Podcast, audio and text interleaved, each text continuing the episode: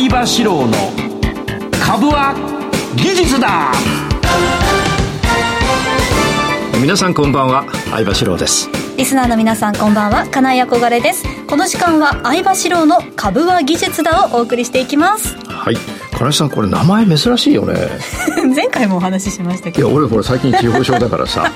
これおあれお父さんがつけたのね、はい、お父さんはだけどなんかロマンチックな人だね。そうです、ね、憧れってなんかいいよね。漢字とひらがなの組み合わせの名前の人、うん、今まで出会ったことはない。うん、俺もない、うん、あれいい名前だよな。相場しろもいいでしょ。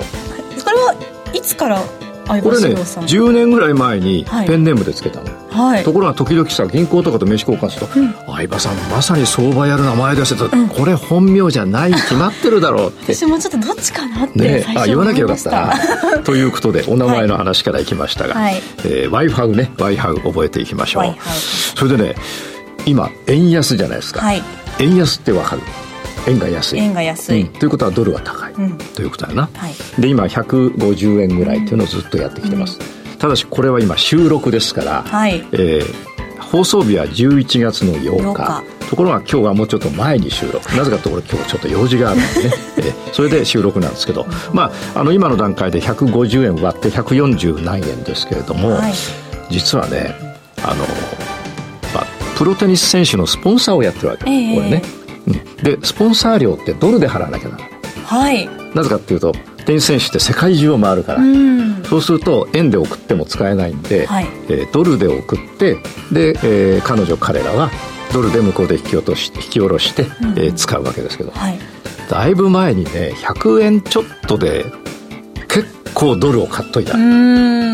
それから3年4年経って、はい、まあ、100円ちょっとが今1478円だから、約1.47倍になったわけ、はい、なのでもともとの金額でスポンサー料を払ってたんだけど減らないわけ。そうですね。減らないの。まだ残ってる、うん、でこれでまた払ったけど今度はね海外の大会の大会のスポンサーやるわけ。まあ、選手のスポンサーじゃなくて大会のスポンサー。しかもタイトルスポンサー、うん、ところがね減らないわけ。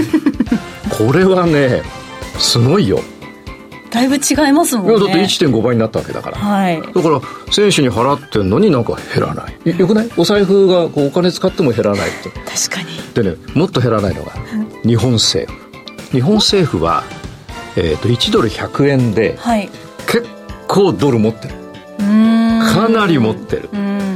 で多分何十兆だと思うだから財政がこう夏の逼迫してるとかさいろいろ言ってるけど、俺はね日本政府金持ってると思う。それ以外にも結構隠し金あるよ。だって俺だってあるもん。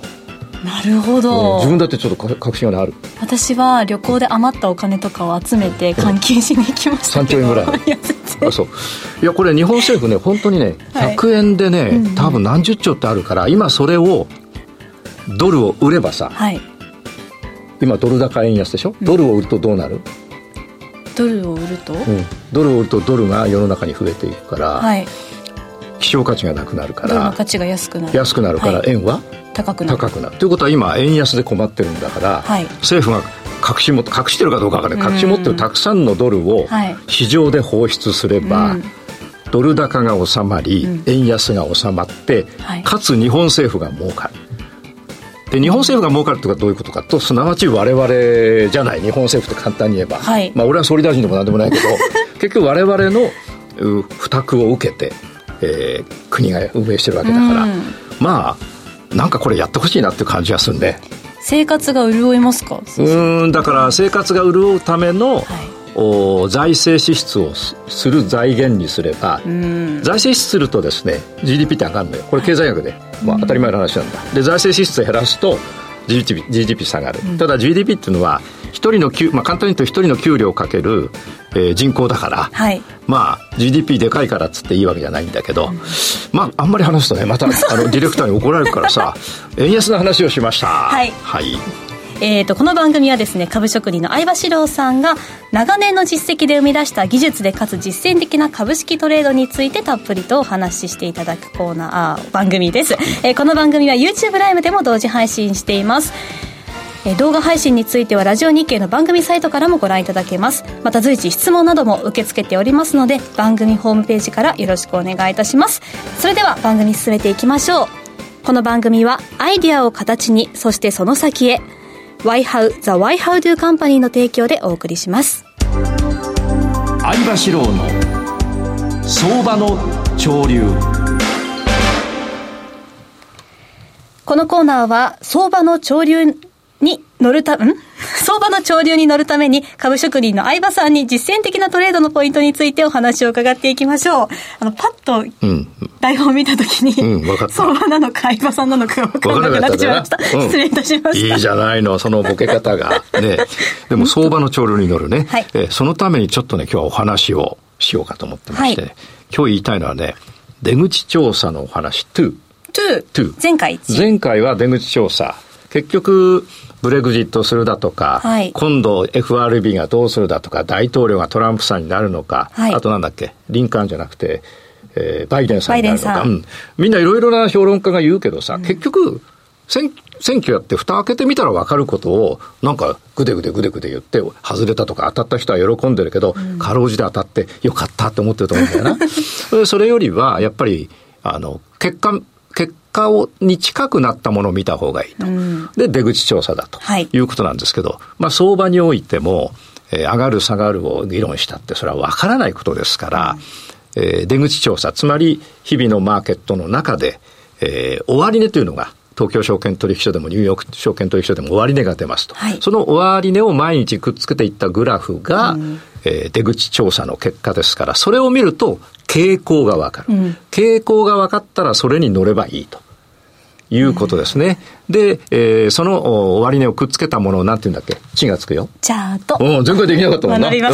さすが進歩だな、進歩。はい、番組1個あるとどんどん進歩だ。な、100回やったら大変なことになる。はい、それで今日はね、その出口調査の2で、はい、前回お話ししたのは、冷やし。うん、1日1日でできていくローソク足。はい、朝9時について、えー、3時の方が高ければ、えー、陽線になる、うん、それから朝9時よりも3時の方が低ければ陰線になる、うん、うん、これ冷やしですけど、はい、実は月曜日と金曜の引けっていうのがある、はい、月曜日の朝9時にいくらでしたと。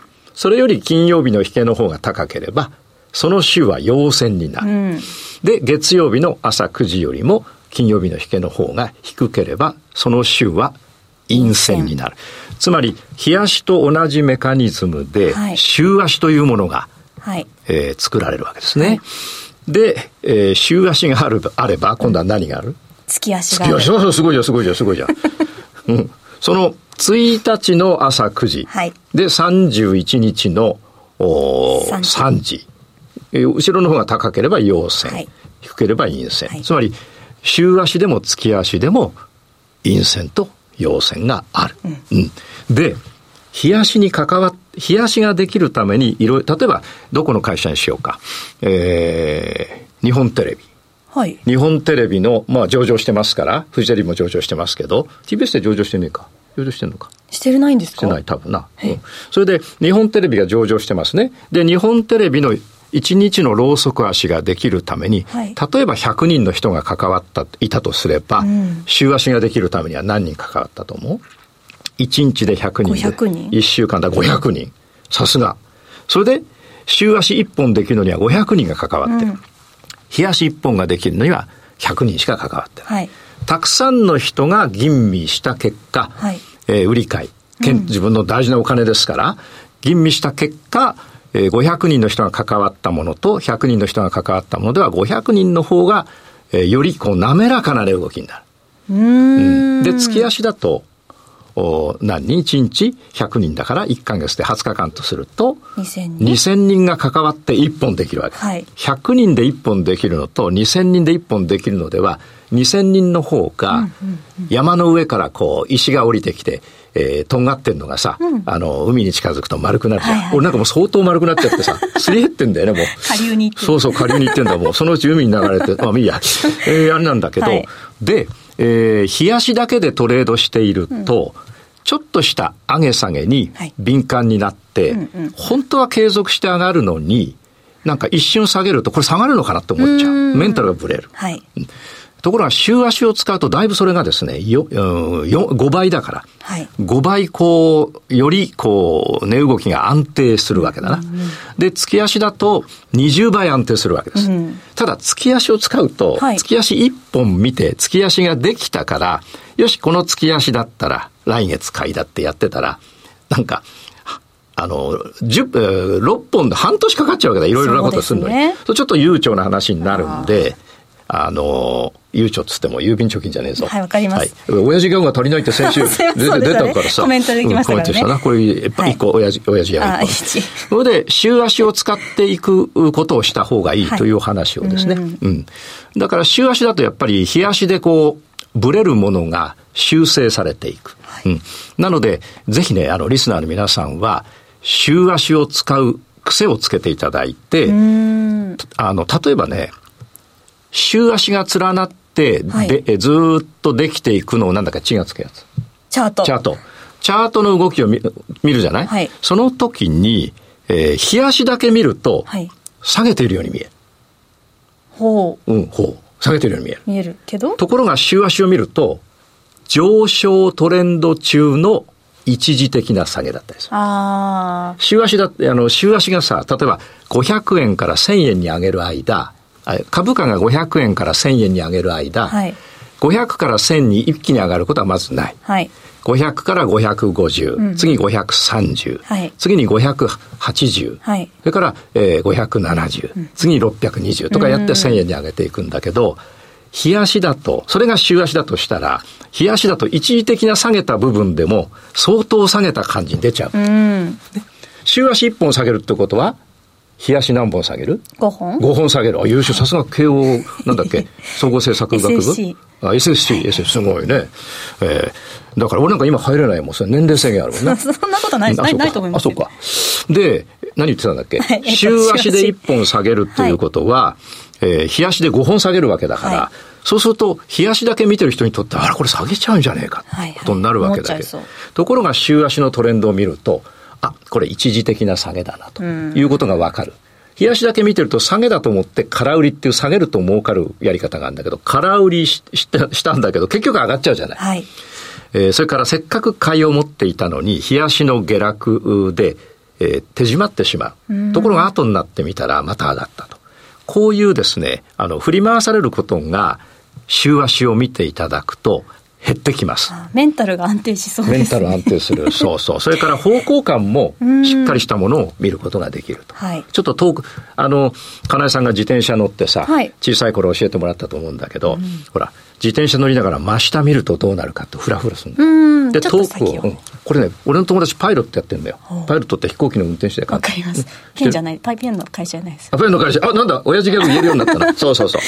飛行機のパイロットやってる人がいるんだ。はい、まあ、飛行機以外のパイロット いるんだけど、はい、この人がね、最初の訓練で何やるかっていうと、遠くを見るんだって。近く見るとほら、安定性がなくなっちゃうから。やっぱりね、同じように、日足ではなくて、週足を見ることで安定するというのを、あの、ぜひリスナー使っていただきたいなというふうに思うんですね。はい、で、今度は月足なんでね、ややこしいなな。月足は確かに週足より安定するけど、はい、長い話だから、別に俺たちにとって月足が一時的に下がっているときに、別に日足と週足で下げとりゃいいんで。うん。それを月足はいずれ上がるからって、下げ取らないで待ってるよりは、月足の一時的な下げ。一あ、じゃあ、月足は上昇トレンド。はい、でも週足と日足は一時的な下げ。うんうんうん、これはいずれ上げるからっつって、ずっと待ってても、あの、上げ始めるのは1ヶ月か2ヶ月後だから、それ、だから月足使っちゃうとちょっと悠長な話になるので、えー、週足。週足なんだよ。で、月足はちょっとその、うん、サポートにね、使うようなイメージというのをちょっと今日は、この相場の潮流で、はい、ほら、今日はマーケットの話を、え収録なんでし,、はい、しませんから、え月足と週足のお話をさせていただきました。ました以上、相場資料の相場の潮流でした。株は技術だ。投資の提言。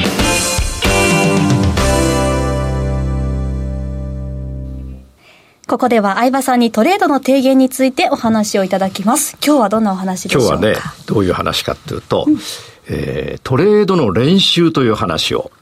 練習があるんだよ、トレードも。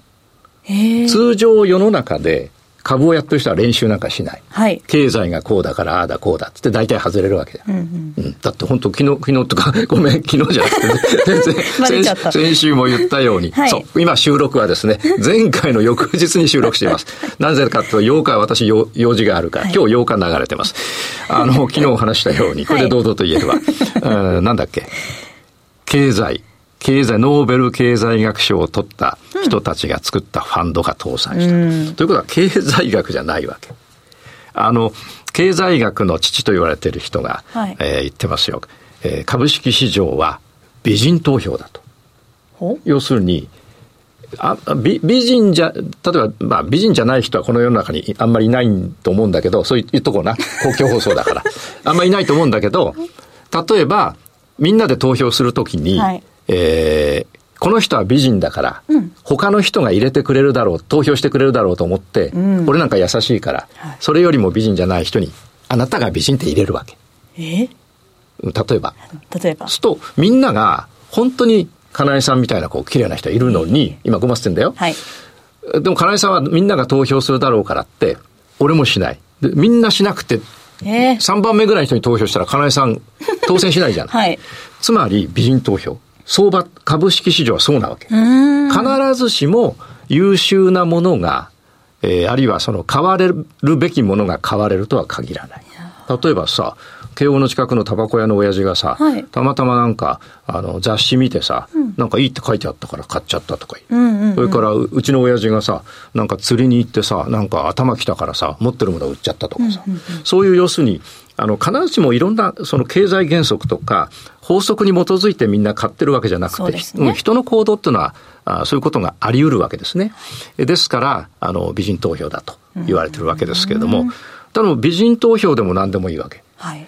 金井さんに入れる人か、山田さんに入れる人かが、ある程度そのトレンドが分かれば、山田さんが1位って予測できるじゃない。だから、う我々はそうするんだけど、そのためにはトレーニングが必要な、はい、経済原則でやってるとトレーニングできない。うん、だって経済のトレンドって何年かでトレンドするからさ、今買ったらさ、3年後ぐらいに結果が出るんだけど、3年後に外れたら、また3年棒に振るわけじゃん。そうですね。うん、だけど、1ヶ月ぐらいでやってれば、その、失敗したことは反省すれば次回それに生かしていいトレードができる。つまりこれトレーニングなんだよね。で、私のやり方ですと、囲碁将棋のようなこと。囲碁将棋で負けたら、必ずプロは、負けても勝っても感想戦。読書感想文の感想。うん、感想戦といって、試合が終わ、大会が終わって、で、あなたと私、あなたここでこう指したけど、私はこう指したんですと。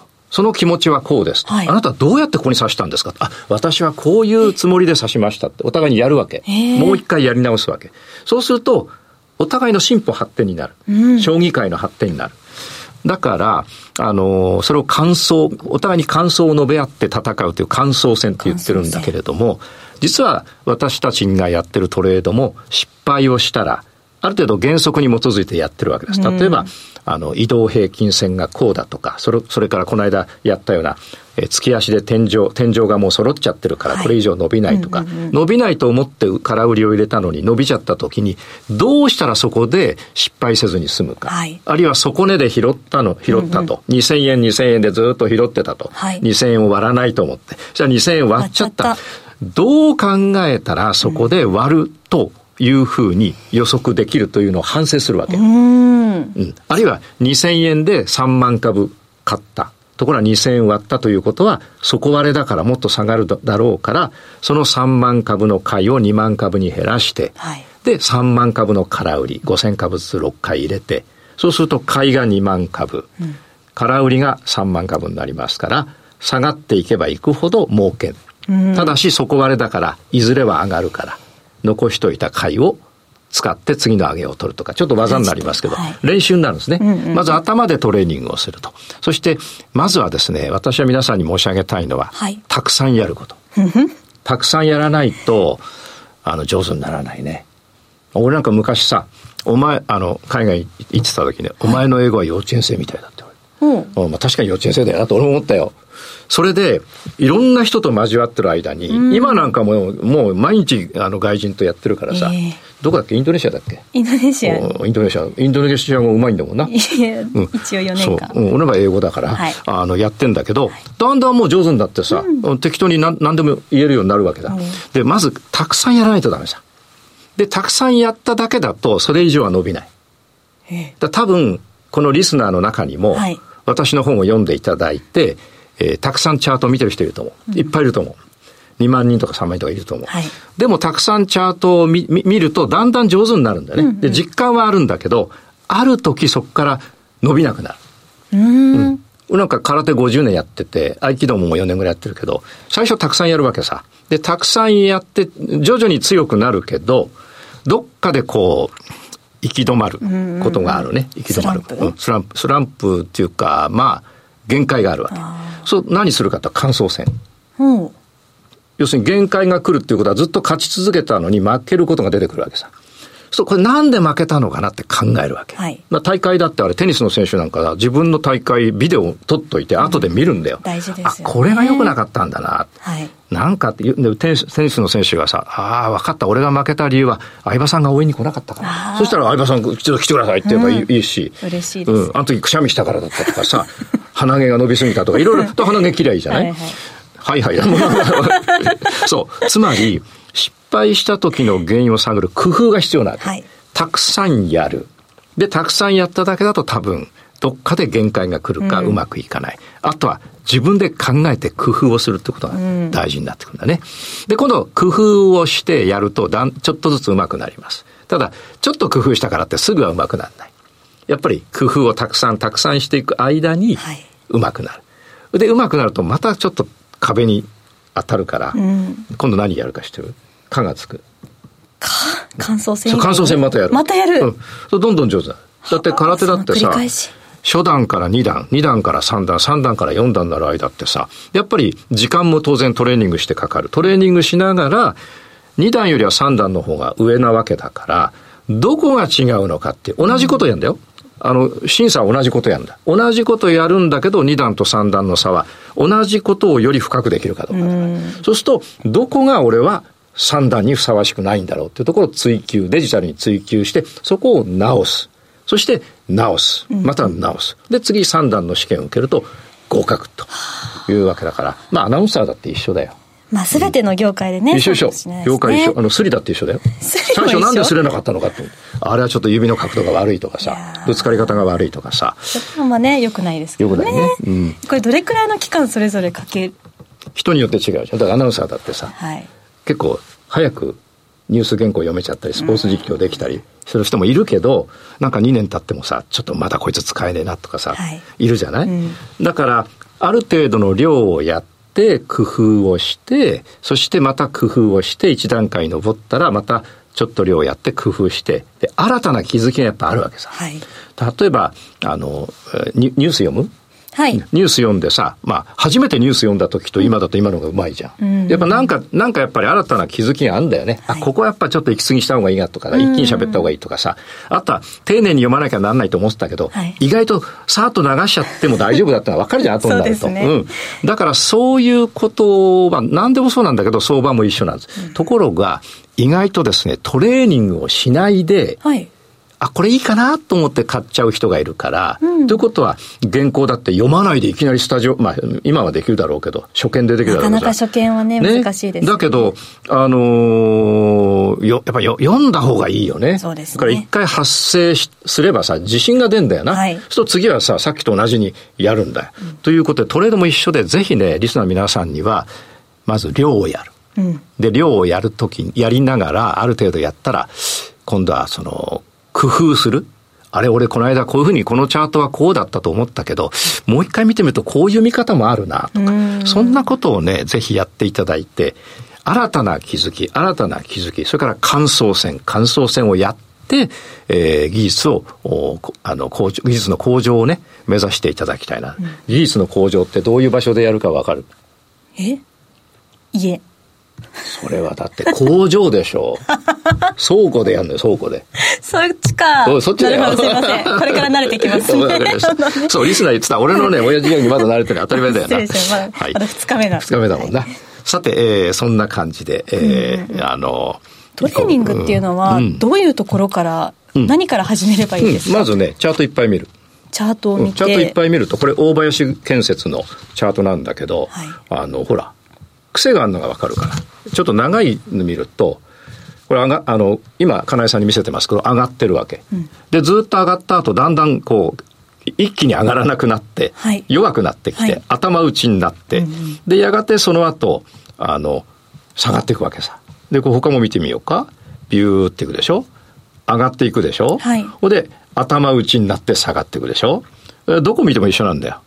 あの、ほら、上が上がっていって、上げ下げしながら上がっていって、頭打ちになって下がる。うん、こうやってまずチャートたくさん見ると、あの、じゃあ、下げの時って、暴落の時ってどうな、どういうふうに暴落するのかなとか、暴落の前ってどうなるのかなとか、暴落が終わった後ってどうなるのかなとか、何年もこうチャートをずっと見ていくわけさ。そうするとなんとなくほら、今金井さんに見せてるのが、はい、えー、大成建設の2003年の暴落、はい、で今度もうちょっと前に行くと大成建設の2019年の暴落、同じじゃん。同じように。見えるでしょ、はい、まずそれでいい。そして大成建設30年分ぐらい見る、うん、そうするとあれ暴落の時って大体似てるよなと。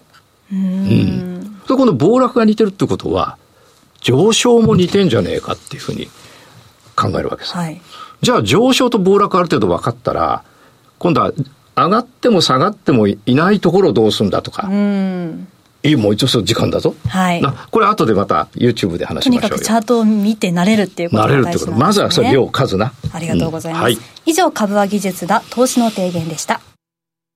ワイハウことザ・ワイハウドゥカンパニーをご存知ですか？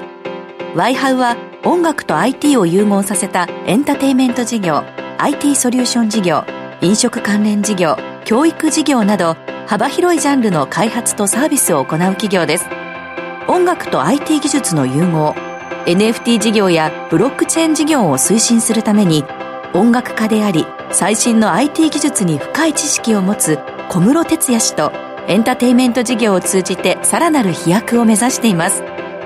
多くの出会いや情報ネットワークを通じて先端的でユニークな顧客価値社員価値社会価値を発見し真に豊かな生活文化を創造する。アイデアを形にそしてその先へ。証券コード3823ザ・ワイハウドゥカンパニーワイハウ。詳細は番組ウェブサイト右側のバナーをクリックもしくはワイハウで検索。この番組はアイディアを形にそしてその先へワイハウワイハウドゥカンパニーの提供でお送りしました。さてもうお別れの時間ということで。お別れの時間で、はい、2回目やっと終わって、よかった。やっと。いや、やっとまあ、なんとか終わって、ね、よかったですね。はい。あのー、この後ね、また YouTube で、うん、チャート見ながら皆さんとお話、皆さんにお話ししようと思ってますけど、はい。はい、今日は YouTube のところではどんなお話をえっ、とね、練習ちょっとやってみせたり、ドル円やってみせたり。はい。ほら、円安の話だから、うん、うん、どうやったらそこ全部取れたか。でも私としてはまずはこのチャートと、はい、その週足の、うん、慣れなきゃいけないなと見ることに対してあよろしくお願いします、はい、ぜひこれを機に株に詳しくなっていこうと思います、ね、よろしくお願いします、はい、えー、この後の YouTube 限定の延長配信で引き続き相葉さんにお話を伺っていきます。それではリスナーの皆さんまた来週です。ここまでのお相手は相葉志郎さんと金井憧れでした、はい、それでは相葉さんお願いします。いきましょう。指を振り上げて株は技術だ